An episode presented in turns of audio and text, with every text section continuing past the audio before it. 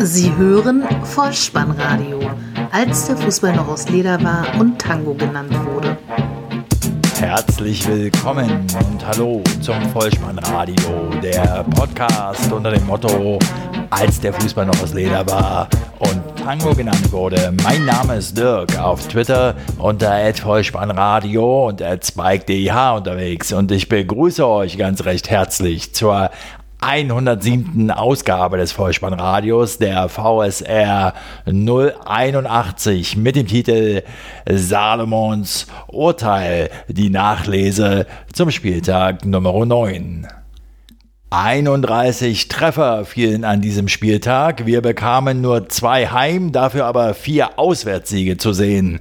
Ein 40-jähriger Bundesliga-Profi trägt sich auch in dieser Saison wieder in die Torschützenliste ein und der Rekordmeister muss hart für drei Punkte arbeiten. Viel Spaß. Die Momente des Spieltages hereinspaziert in den Vergnügungspark Bundesliga, diesmal am Freitagabend unter Flutlicht im ausverkauften Schwarzwaldstadion. 24.000 Zuschauer, Schiedsrichter der Partie Robert Hartmann, die Gäste Borussia Mönchengladbach, Halbzeitstand 1 zu 1 am Ende 3 zu 1 für den SC Freiburg. Bei den Breisgauern standen Franz und Pedersen für Terrazino und Saloy in der Startelf während Borussia Mönchengladbach Zakaria für Neuhaus aufbot. Zehn Sekunden gespielt. Waldschmidt enteilt seinem Gegenspieler Ginter, ist bereits im Strafraum. Sommer will retten, was nicht mehr zu retten ist, holt den Stürmer von den Beinen. Es gibt Strafstoß. Pedersen schnappt sich die Kugel, trifft ins linke Eck 1 zu 0 für die Hausherren. Das war der zweitschnellste Elfmeter in der Bundesliga-Geschichte. Nach 10 Sekunden im Februar 2015 gab es einmal einen Elfmeter nach 8 Sekunden. Da wurde der HSV-Spieler Jansen gefault. Freiburg igelt sich hinten ein, die Gladbacher haben mehr vom Spiel, üben größeren Druck aus und nach sechs Minuten haben sie Pech, als Elvedi nur den rechten Pfosten trifft. Schnelle Überbrückung des Mittelfeldes, flexibel im finalen Drittel. Hazard in der 12. und Player in der 17. sind schon ganz nahe am Ausgleich. In der 19. ist es dann soweit und wiederum per Elfmeter. Stindel hat im 16er den Ball, wird von Heinz etwas ungeschickt angelaufen, kommt zu Fall und der Schiedsrichter zeigt auf den Punkt. Hazard übernimmt Verantwortung, 20. Minute, jagt das Leder hoch in die Maschen, 1 zu 1 der Ausgleich. Die Gladbacher Defensive immer wieder in Verlegenheit gebracht mit einfachen langen Bällen des SC Freiburg. Sommer rettet aber gegen Kübler in der 44. Minute und auch Schwolo auf der Gegenseite kann sich gegen Hofmann auszeichnen, sodass es zur Halbzeit beim 1 zu 1 bleibt.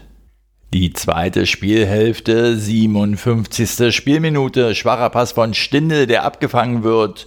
Der Konter der Gastgeber läuft über Koch, der schickt Haberer auf der rechten Seite. Dieser schiebt nach innen, Pedersen bleibt weg, aber Waldschmidt ist da und vollendet sehenswert aus 15 Metern zum 2 zu 1.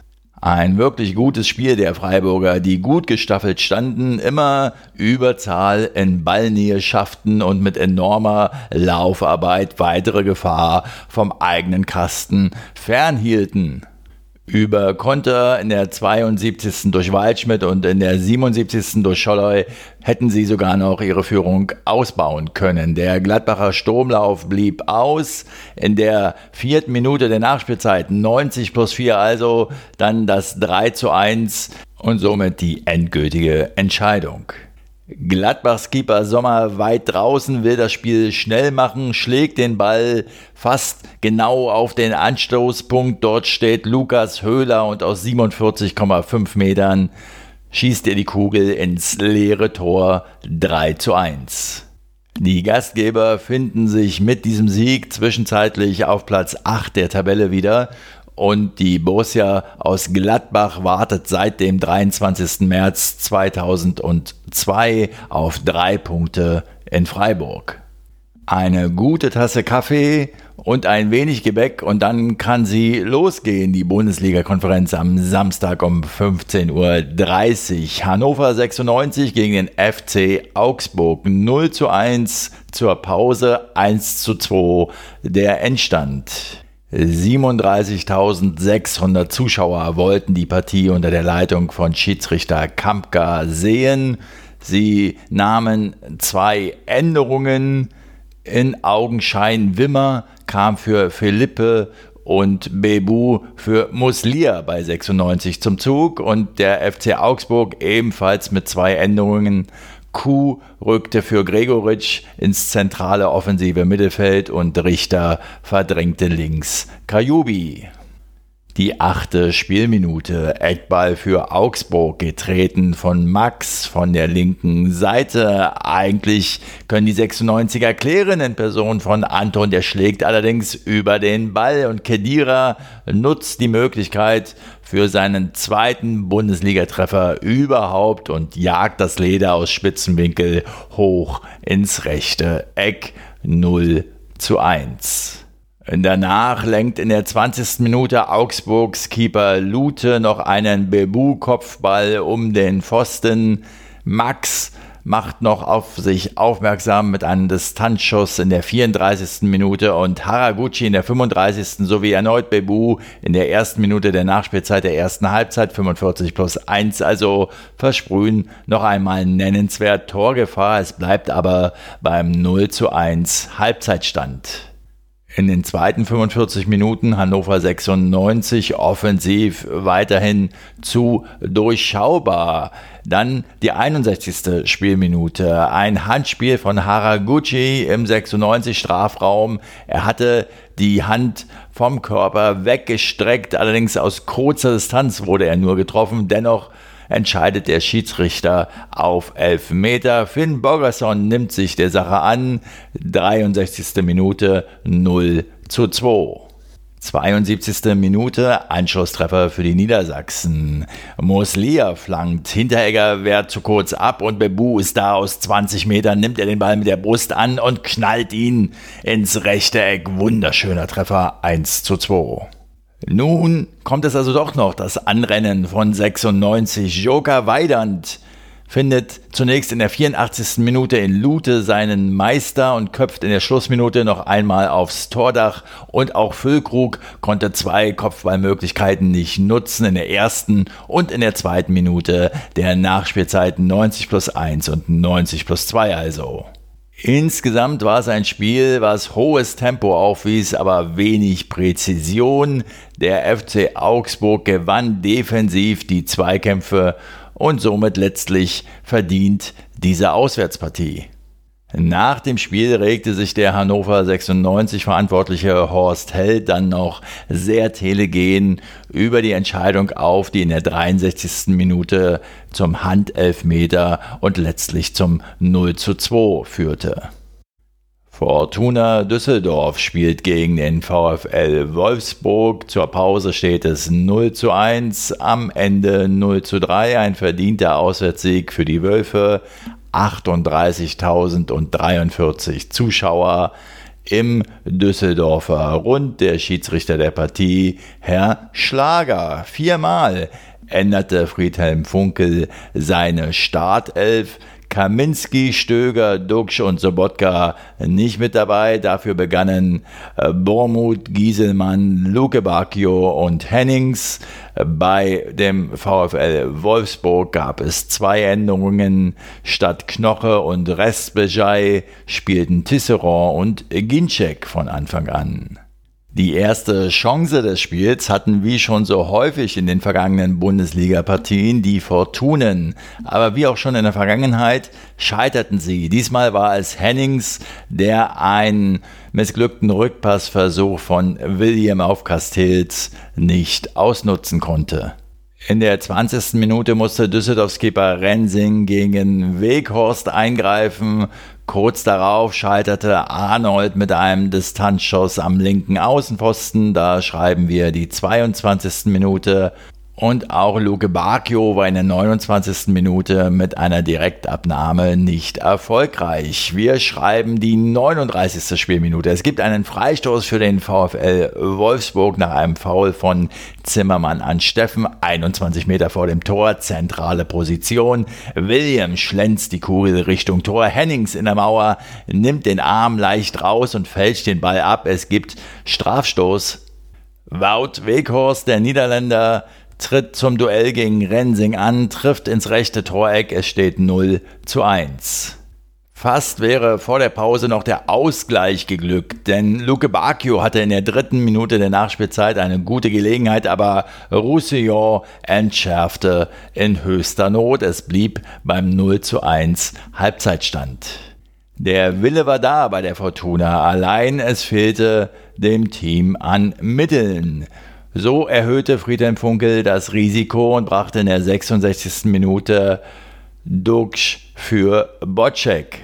Die Quittung folgt prompt 0 zu 2, 73. Spielminute. Weghorst hat im Strafraum auf der rechten Seite zu viel Platz, legt die Kugel überlegt auf Brekalo ab, der noch einen Gegenspieler versetzt und dann mit rechts akkurat ins linke Toreck einschießt 0 zu 2 die Vorentscheidung. Nun setzt Düsseldorfs Trainer Friedhelm Funkel alles auf eine Karte, stärkt erneut die Offensive, nominell zumindest. Er spielt mit Usami und Barkok für Morales und Luke Bacchio ab der 78. Spielminute und erhält erneut die Rechnung. Denn die beiden gerade eingewechselten Spieler Barkok und Osami vertändeln einen schon gewonnenen Ball am eigenen Strafraum. Ginczek ist der dankende Abnehmer, setzt einen Aufsetzer aus 17 Metern ins rechte untere Toreck und erzielt das 0 zu 3. Äh, dieses Spiel also aus Sicht von Friedhelm Funkel ein Musterbeispiel dafür, dass Auswechslungen nicht immer erfolgreich sein müssen. Nach sechs Begegnungen ohne dreifachen Punktgewinn nun also mal wieder ein Erfolg für Labadias Team und das sogar noch auswärts. Für Düsseldorf war es nun die fünfte Niederlage in Serie. Borussia Dortmund gegen Hertha BSC. Das war die Begegnung, die ich mir am Samstag als Einzeloption ausgewählt habe. Und ich muss sagen, ich habe nichts, aber auch gar nichts falsch gemacht. Natürlich habe ich mir als Berliner auch im Vorfeld des Spiels die Frage gestellt, wie kann man der derzeit spielfreudigen Borussia aus Dortmund beikommen? Gerade nach dem letzten so erfolgreichen Spiel unter der Woche in der Champions League gegen Atletico Madrid. Hertha-Trainer Paul Dardai wurde wohl auf der Pressekonferenz auch gefragt, ob er denn den erfolgreichen Auftritt der Schwarz-Gelben gegen die Spanier gesehen hätte. Daraufhin sagte er in seiner ihm eigenen sehr verschmitzten Art, dass er mit seiner Frau im Kino gewesen sei. Und auf die Frage nach dem Titel des Films sagte er, wie kann man Dortmund schlagen?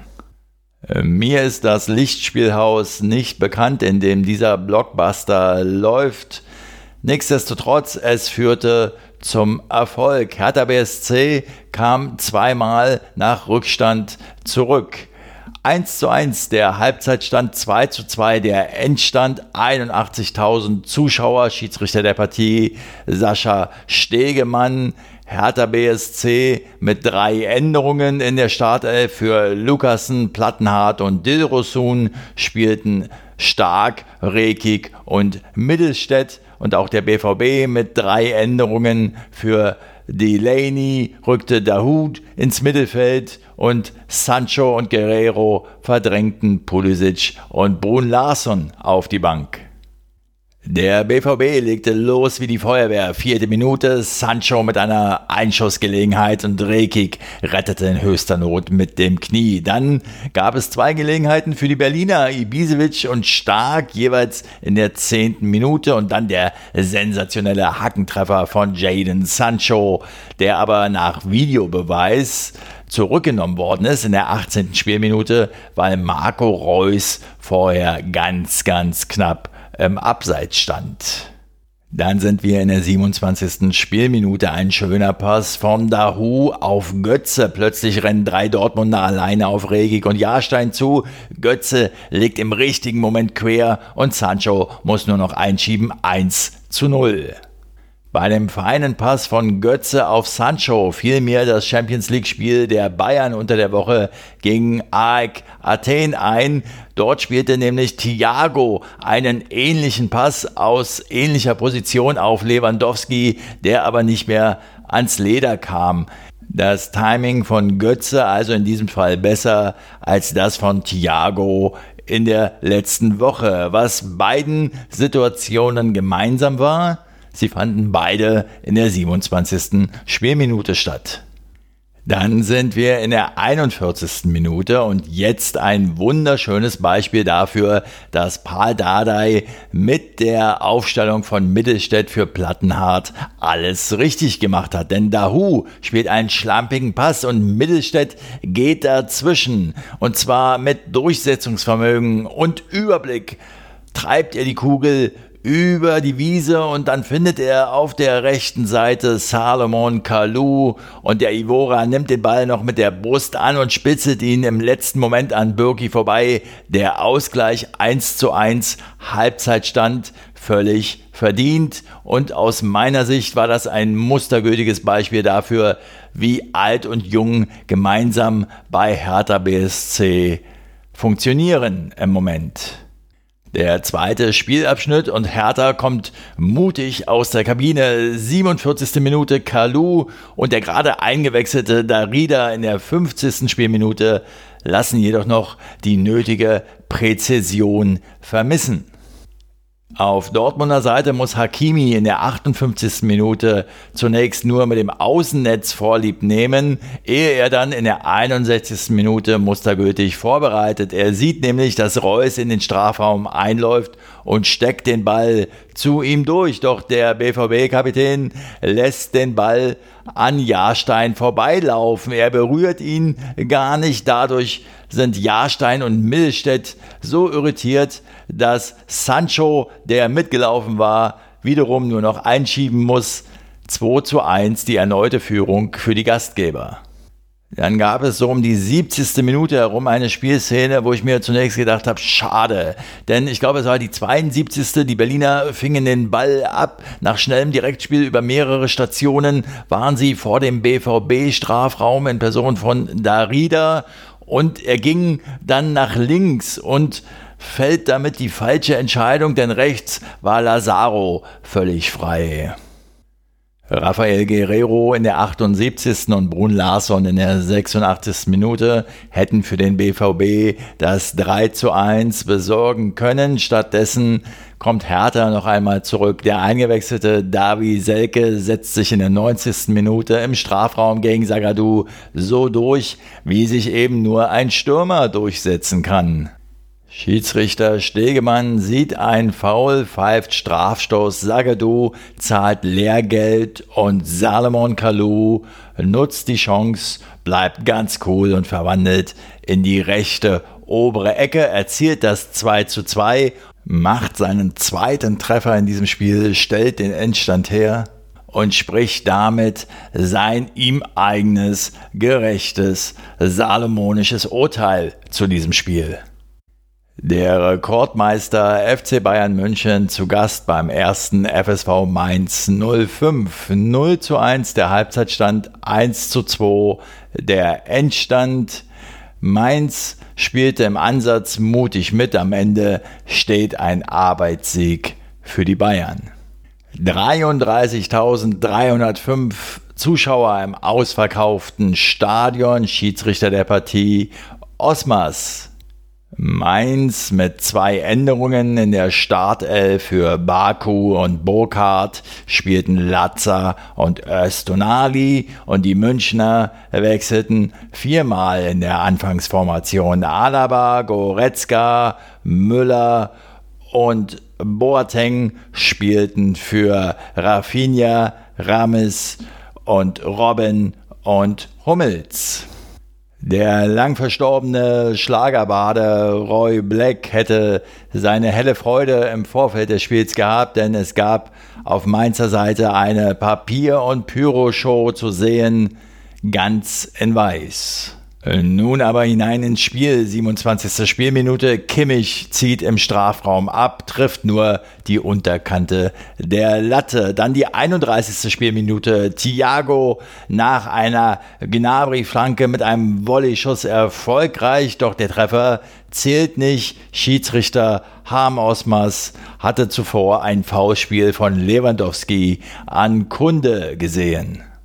Vor der Halbzeitpause noch 39. Minute die Führung für die Bayern. Alaba mit einem exzellenten Diagonalpass auf Kimmich, der direkt auf Goretzka in die Mitte weitergibt und Leon Goretzka nimmt die Kugel Volley ab, trifft flach zum 0 zu 1.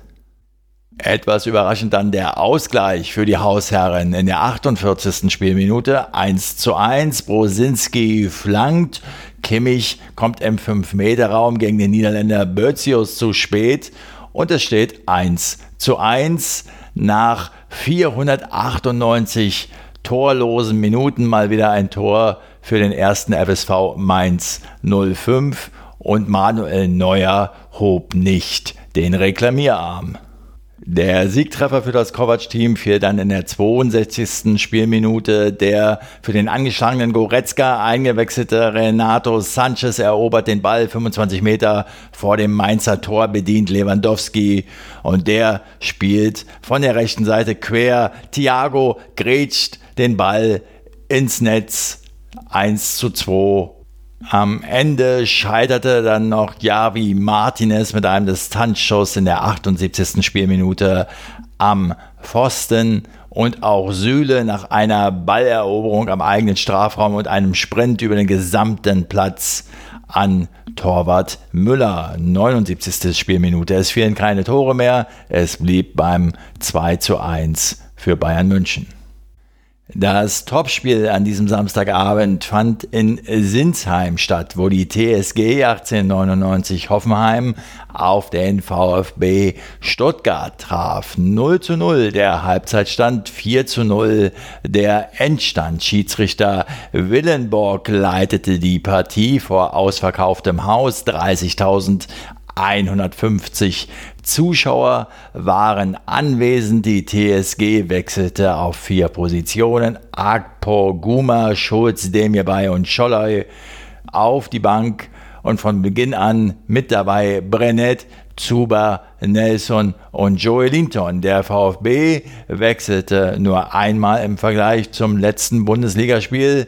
Bartstuber durfte für Castro ran. Das badisch-schwäbische Derby nahm in der sechsten Spielminute Fahrt auf, nachdem Gomez eine gute Chance liegen ließ. Er zielte links vorbei, wurde aber noch von Kapitän Vogt bedrängt, der die Chance allerdings mit einem leichtsinnigen Abspiel selbst einleitete. Wir schreiben die achte Spielminute und sehen den VfB Stuttgart ab jetzt in Unterzahl, denn Ensua sieht die rote Karte. Der Grund hohes Bein gegen seinen Gegenspieler Kaderabek und er trifft ihn auch noch im Gesicht. Die Schwaben mussten sich also schon früh von der ursprünglichen Spielidee verabschieden und warteten nun mit einem 5-3-1-System auf und mit sehr guter Defensivarbeit in den ersten 45 Spielminuten. Lediglich der Hoffenheimer Belfodil hatte eine gute Gelegenheit zur Führung, als er in der 23. Spielminute den Ball herrlich an den rechten Pfosten schlänzte. Zieler streckte sich vergebens. Und auch der Videobeweis hatte nach der roten Karte noch einen Einsatz. Er musste nämlich ein Foul von Askar gegen Grilic beurteilen und der Schiedsrichter Willenborg sah sich die Bilder an. Er beließ es diesmal bei der gelben Karte. Der Halbzeitstand lautet also 0 zu 0 und der VfB nach wie vor in Unterzahl. Und nun folgten plötzlich Fehler auf Fehler bei den Schwaben und vier Gegentore binnen zwölf Minuten. Die 48. Spielminute. Brennett schaltet sich auf Hoffenheimer Seite in den Angriff ein, ist rechts am Strafraum, vertändelt zunächst den Ball, doch Nelson ist da, kann drei Gegenspieler austanzen, schließt flach ab, Zieler kann abwehren, doch Brennett ist erneut da, via Abstauber zum 1 zu 0. 51. Minute, weiter Diagonalschlag auf die rechte Seite. Brennett ist erneut da, gibt den Ball gekonnt nach innen. Dort verpasst die VfB-Abwehr und auch der Keeper Zieler. Und so kann Angreifer Joel Linton zum 2 zu 0 vollstrecken. Beide Treffer, das 0-1 und das 0-2, über die linke Stuttgarter Seite, die ursprünglich von Insua beackert werden sollte. Der ist aber ja nun schon lange nicht mehr auf dem Feld und so können wir fast zwangsläufig das nächste Tor der Kraichgauer bestaunen. 57. Spielminute. Joey Linton behauptet sich im Duell mit Pavard, gibt links im Strafraum auf Belfodil und der schließt ab zum 3 zu 0. Und der aus Bremen nach Hoffenheim gewechselte Stürmer Belfodil setzt noch einen drauf. 60. Spielminute. Er bekommt den Ball von Gentner, dem VfB-Kapitän, zugespielt. Perfekt in den Lauf, könnte man sagen. Und da sagt man natürlich Danke und es steht 4 zu 0 der Endstand. Danach wurde es dann merklich ruhiger, wobei das Ergebnis hätte durchaus noch höher ausfallen können, denn Joker Grifo trifft in der 86. Spielminute nur das Stangel. Im Ergebnis stehen nun für den neuen VfB Stuttgart-Trainer Markus Weinziel zwei Spiele, 0 Punkte, 0 zu 8 Tore und die Anhängerschaft der Schwaben kann beruhigt werden, weil Markus Weinziel ist ein Spätstarter, sowohl bei seinen früheren Trainerstationen FC Augsburg als auch bei Schalke 04 musste er jeweils sechs Spiele auf den ersten Sieg warten. Geduld ist gefragt im Schwabenländle. Das erste frühe Sonntagsspiel an diesem neunten Bundesligaspieltag zwischen dem ersten FC Nürnberg und der Eintracht aus Frankfurt ging 1 zu 1 unentschieden aus. Halbzeitstand war 0 zu 0. 42.154 Zuschauer wollten diese Begegnung sehen und Schiedsrichter der Begegnung war Herr Schröder. Es gab ein schnelles Spiel anzuschauen mit gleich verteilten Anteilen. Die Rückwärtsbewegung hatte Vorrang vor der Offensive. Der Clubtrainer Kölner wechselte fünfmal im Vergleich zur letzten Bundesliga-Partie. Für Valentini, Petrak, Löwen, Ishak und Palacios rückten Leibold, Kubo, Kerk und Knöll ins Team und es gab einen Bundesliga-Debütanten im Mittelfeld. Simon Rhein machte seine erste Partie im Fußball-Oberhaus. Bei den Hessen stand wieder Trapp für Renault im Tor und Haller musste Jovic zunächst einmal weichen. In der Anfangsphase wusste der Club sogar spielerisch zu gefallen. Es gab zwar erste Ansätze von Gefährlichkeit durch Jovic in der 13. und 15. Spielminute. Ballverluste der Gastgeber waren dem vorausgegangen, aber dann kam der erste FCN immer besser ins Spiel, hatte Pech, als Knöll nach einer Flanke von Leibold nur den Pfosten traf, 18. Spielminute und kurz zuvor hatte Eintrachtkeeper Trapp Leibold Schuss aus 14 Metern noch über den Balken gelenkt. 16. Spielminute. In der 32. Spielminute verhinderte Martenia auf der Gegenseite im Hechtflug nach einer Rebic-Flanke, dass der lauernde Jovic vollenden konnte und Rebic selbst köpfte noch einmal Markreiter an. Da schrieben wir schon die erste Minute der Nachspielzeit 45 plus 1 also. 0 zu 0 der Pausenstand und in der 69. Spielminute kam dann Sebastian Aller für Ante Rebic und in der 76. Spielminute auf Nürnberger Seite Srelak für Knöll und beide Joker sollten stechen. Zunächst waren die Hausherren an der Reihe. 78. Spielminute. Kubo gibt auf halbrecht zu Misijan, der flankt butterweich in den 5-Meter-Raum. Dort steht der eingewechselte Srelak und nickt mit seinem ersten Ballkontakt ein 1 zu 0 für den Aufsteiger. Und dann sind wir schon in der zweiten Minute der Nachspielzeit. 90 plus 2 also. Da Costa am rechten Strafraumeck kommt zum Flanken. Auch diese Flanke ist bestens getimt und kommt an den 5 Meter Raum. Sebastian Haller ist da und buxiert das Leder über die Linie 1 zu 1 der Endstand. Was macht man in Sachsen an einem Sonntagnachmittag? Na klar, man geht zum Fußball. Noch dazu, wenn Königsblau zu Gast ist. Leipzig gegen Schalke 04. 0 zu 0. Ausverkauftes Haus. 41.939 Zuschauer. Und der Unparteiische war Herr Felix Brüch. Gleich sieben neue Akteure bot Leipzig-Trainer Ralf Rangnick auf. Gulaschi, Mokiele, Halstenberg, Demme, Ilsanka, Paulsen und Werner waren mit dabei für Mvogo, Klostermann, Saracchi, Kampel, Bruma, Matthäus Kuna sowie Augustin. Auf Schalker Seite waren zwei neue im Team, McKenny und Bentaleb für Rudi und Konopiljanka. Im ersten Durchgang neutralisierten sich beide Mannschaften weitestgehend. Es gab einen Werner-Schuss nach 21 Minuten zu bestaunen. Ansonsten rettete noch Upa Meccano in der 28. Spielminute in letzter Sekunde im Anschluss an eine Bentaleb-Freistoßflanke vor dem einschussbereiten Nastasic. Embolo setzte dann den Kopfball aus der anschließenden Ecke rechts neben den Pfosten. Gleiches Bild auch in der zweiten Halbzeit. Die größte Chance im Spiel hatte Königsblau. McKenny setzte nach einer Ecke einen Kopfball auf die Latte. Das war in der 51. Minute. Es blieb jedoch beim torlosen Remis und das bedeutet, dass der FC Schalke 04 weiterhin nicht in Leipzig gewinnen kann, holte aber im dritten Anlauf in Sachsen zumindest den ersten Punkt, dank einer sehr, sehr guten Abwehrleistung. Und die Leipziger sind jetzt seit acht Spielen ungeschlagen.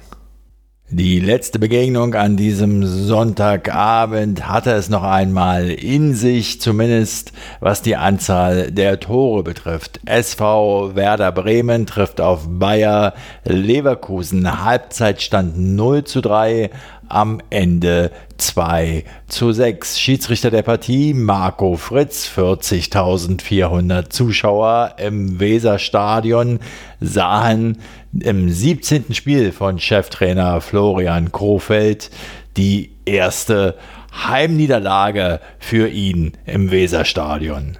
Zwei Veränderungen gab es in der Bremer Anfangsformation. Langkamp und Friedel spielten für Keins und Moisander und letzterer insbesondere sollte den Bremern und ihrer Defensive sehr, sehr fehlen.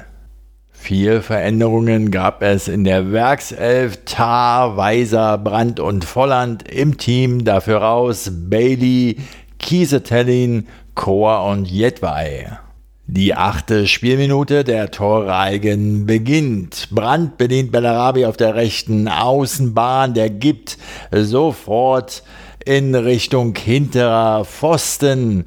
Und Volland ist vor Velkovic am Leder und drückt den Ball aus kürzester Distanz in die Maschen 0 zu 1. In der Folge Großchancen für Leverkusen. Bellarabi läuft alleine auf Pavlenka zu, 28. Spielminute. Havertz läuft alleine auf Pavlenka zu, 30. Spielminute. Es bleibt immer noch beim 0 zu 1. Beide Male war der Werderaner Friedel mit Fehlern der Ausgangspunkt.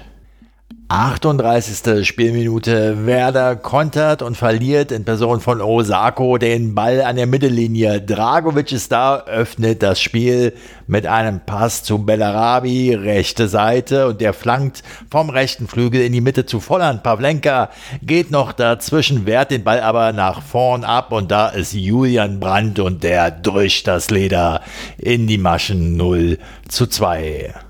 Den Schlusspunkt in diesem ersten Spielabschnitt setzt dann Bellarabi in der 45. Spielminute. Er bekommt den Ball von Volland auf die rechte Seite, schippt ihn gefühlvoll und sehenswert über Pavlenka hinweg ins Tor 0 zu 3 der Halbzeitstand. Bei diesem Spielstand gibt es nun wirklich kaum noch Hoffnung für die Grün-Weißen. Doch wenn einer als Hoffnungsträger taugt, dann ist es Claudio Pizarro und der ist es auch, der in der 60. Spielminute das 1 zu 3 erzielt, nachdem er den Ball von Klaassen im Strafraum durchgesteckt bekommen hat, schiebt er lässig die Kugel ins linke Eck. Anschluss 1 zu 3 und das Weserstadion erwacht noch einmal. Und tatsächlich, Bremen jetzt am Drücker, verkürzt sogar in der 62. Spielminute auf 2 zu 3. Langkamp verlängert eine Klassenecke am Fünfer per Kopf und Osako schiebt aus kürzester Distanz ein. Doch die herrliche Elf, sie schlägt zurück.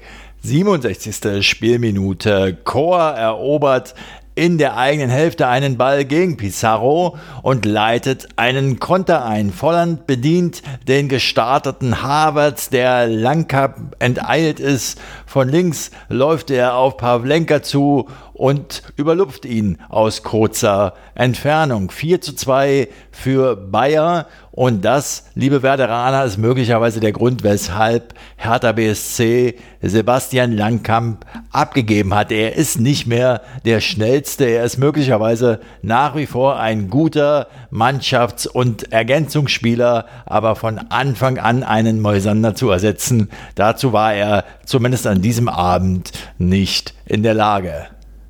72. Spielminute, nun auch noch ein Torwartfehler. Pavlenka unterläuft eine Brandecke. Dragovic ist mit dem Knie da. 2 zu 5. Den Endstand stellt dann in der 77. Minute Kai Havertz her, der wie Julian Brandt auch ein famoses Spiel machte. Weiser auf der rechten Seite noch einmal mit Tempo, flankt scharf ins Zentrum. Havertz fälscht die Kugel noch ganz leicht ab, sorgt damit dafür, dass Langkamp letztlich ins eigene Tor schießt. Der Treffer wird aber Kai Havertz gut geschrieben. 2 zu 6 der Endstand. Insgesamt lässt sich feststellen, dass die neu formierte Hintermannschaft der Bremer gegen die Offensivkräfte der Leverkusener im gesamten Spiel hilflos und überfordert wirkte. Mein persönliches Highlight in diesem Spiel, unabhängig mal vom Ergebnis, Claudio Pizarro, 40 Jahre alt, trägt sich auch in dieser Fußball-Bundesliga-Saison in die Torjägerliste ein. Wenn ich eingangs vom Vergnügungspark Bundesliga sprach, so rufe ich euch jetzt zu, kratzt euch den letzten Rest der Zuckerwatte oder der kandierten Weintrauben aus den Zahnzwischenräumen. Das Vollspannradio hat für euch die Momente des Spieltages fein säuberlich zusammengekehrt und gibt euch damit das Rüstzeug für kontroverse Pausen und Kabinengespräche in den nächsten Tagen mit auf den Weg. Aber ihr wisst natürlich ganz im Sinne von Freiburg-Trainer Christian Streich, das reicht noch nicht. Wenn es das gewesen wäre, dass ich ihn mit auf die Wege gebe, dann hätte es nicht gereicht. Genau, Herr Streich, denn es fehlt ja noch etwas. Die Vorschau auf den kommenden Spieltag, wieder in Form eines Toto-Tipps. Dabei steht die 1 für Heimsieg, die 0 für Unentschieden und die 2 für Auswärtssieg. Auf geht's. Der Toto-Tipp. Der zehnte Bundesligaspieltag startet am Freitag, 2.11. um 20.30 Uhr mit der Begegnung VfB Stuttgart gegen Eintracht Frankfurt 2. Am Samstag dann der FC Bayern München gegen den SC Freiburg 1. Der FC Schalke 04 gegen Hannover 96 1. Bayer Leverkusen trifft auf die TSG 1899 Hoffenheim 0. Der FC Augsburg zu Hause gegen den ersten FC Nürnberg 1. Der VfL Wolfsburg trifft auf Borussia Dortmund 2 und am Samstagabend im Topspiel Hertha BSC gegen Leipzig 1. Sonntag dann Borussia Mönchengladbach gegen Fortuna Düsseldorf 1 und der erste FSV Mainz 05 trifft auf Werder Bremen 0. Das war's. Wir sind am Ende dieser Episode angelangt. Ich möchte jedoch nicht versäumen, euch grundsätzlich mal ein herzliches Dankeschön zu sagen, denn ziehe ich die iTunes-Charts zu Rate, dann ist gerade heute am Tag der Aufnahme, Sonntag, 28.10.2018, das Vollspannradio in der Kategorie Profisport kurzzeitig auf Platz 2 zu sehen gewesen. Dies, liebe Leute, ist für dieses kleine private Projekt durchaus eine Platzierung, die ich mir nie erträumt hätte. Ich danke euch sehr dafür und ich sage euch, wenn es euch auch in dieser Episode wieder gefallen hat, dann lasst es mich wissen. Ihr findet alle Kontaktdaten auf der Seite des Vollspannradios bolzen und ruppen.potspot.de. Folgt mir auf Twitter unter @vollspannradio oder unter @spike.dih. Empfehlt diesen Podcast weiter, denn nur so bleibt er in den iTunes-Charts da, wo er sich momentan aufhält. Abonniert diesen Podcast kostenlos, denn so verpasst ihr keine weitere Episode. Und ansonsten sage ich an dieser Stelle, ich bedanke mich bei euch für eure Zeit und euer Vertrauen in diesen Podcast und verabschiede mich auch heute wieder mit dem Hinweis für den Fall, dass ihr die Kugel mal wieder im Netz unterbringen wollt. Kopf Innenseite ausfrisst und Hacke. Nein, nur mit dem Vollspann geht er rein. Vielen Dank. Ciao. Sie hörten Vollspannradio. Vollspannradio. Vollspannradio. Vollspannradio. Vollspannradio. Vollspannradio.